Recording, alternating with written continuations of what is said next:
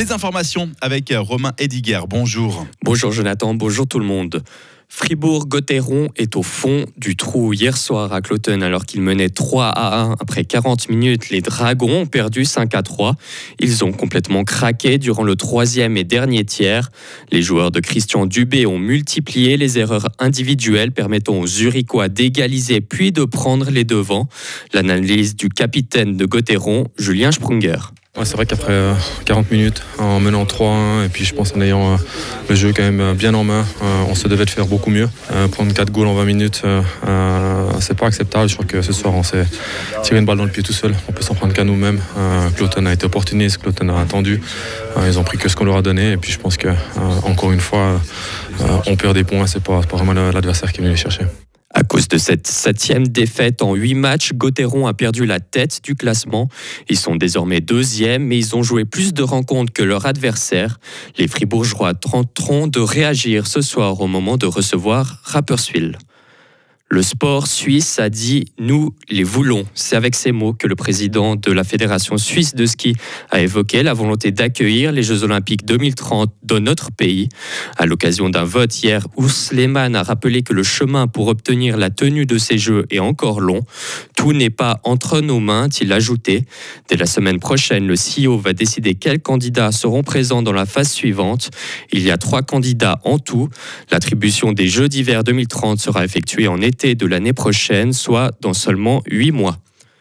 La halle triple de gymnastique du campus au Lac Noir va sortir de terre. Le premier crédit avait été voté en 2016 par le Grand Conseil. Depuis, il y a eu de nombreux blocages techniques et administratifs. Mais hier, les députés ont donné leur feu vert au dernier crédit additionnel, une rallonge de 19 millions de francs, portant à 29 millions la facture finale. Cette ancienne caserne militaire avait déjà subi des adaptations il y a quelques années pour accueillir des civilistes. Benoît Ray, député du centre-gauche, En 2016, on était d'accord de construire une halle de sport. Puis il a fallu adapter un complexe qui était plutôt un complexe qui était nécessaire pour des personnes qui travaillent, qui font des cours de répétition, etc., un complexe sportif, avec des installations modernes, avec des, des lieux pour dormir, etc. Et c'est là qu'en 2016, on a dit, OK, si on veut faire quelque chose de sportif dans ce cadre qui est magnifique, on doit absolument avoir des infrastructures sportives qui soient cohérentes. Et c'est là qu'on est arrivé avec un crédit d'un peu plus de 7 millions pour une halle de sport triple, qui enfin devrait pouvoir voir le jour dans les prochaines années maintenant que le crédit est sous toi. Sur place, un mur d'escalade, des terrains de beach volley, une salle de fitness et des tables de ping-pong ont été aménagés. Au printemps prochain, l'actuelle salle de gym sera détruite pour accueillir la halle triple. Une adolescente renversée à Bulle. La police cantonale lance un appel à témoins. Jeudi après-midi, entre 16h et 16h15, la jeune fille a été percutée sur un passage piéton à la rue du Château d'en bas. Le conducteur s'est arrêté et a discuté avec la victime qui ne semblait pas blessée avant de reprendre la route. Elle a tout de même dû se rendre à l'hôpital plus tard dans la journée après avoir ressenti des douleurs. Le transfert de Moutier dans le canton du Jura a franchi une étape cruciale hier. Les gouvernements de Berne et du Jura ont signé le document qui règle les modalités de transfert de la commune d'un canton à l'autre. C'est donc officiellement la fin de la question jurassienne. Le 1er janvier 2026, Moutier sera jurassienne plus de Verts comme futur président du Conseil des États. C'est ce qu'ont annoncé les services du Parlement sur X. La genevoise Lisa Mazone aurait dû être présidente en 2025, mais n'a pas été réélue. Les Verts ne sont plus assez nombreux pour former un groupe au Conseil des États, ce qui les prive de la présidence. À l'international, maintenant, près de 40 prisonniers palestiniens ont été libérés de prison hier par les autorités israéliennes.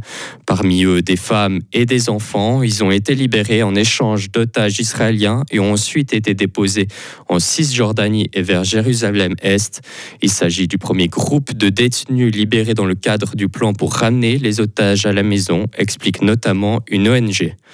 Et enfin, une bonne nouvelle pour terminer au Kenya. Une éléphante a donné naissance à des jumelles, un fait assez rare pour le plus grand mammifère terrestre, annoncé hier une association de protection de cette espèce menacée.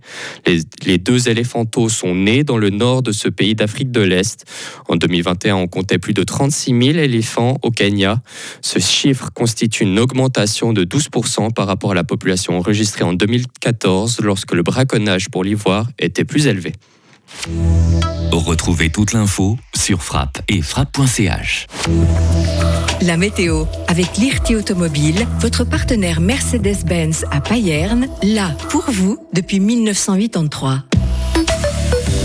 Le ciel sera très nuageux avec seulement de brèves éclaircies pour ce samedi. Des chutes de neige intermittentes sont annoncées sur le plateau, parfois mêlées à de la pluie au-dessous de 600 mètres d'altitude. Il va faire 4 degrés au maximum.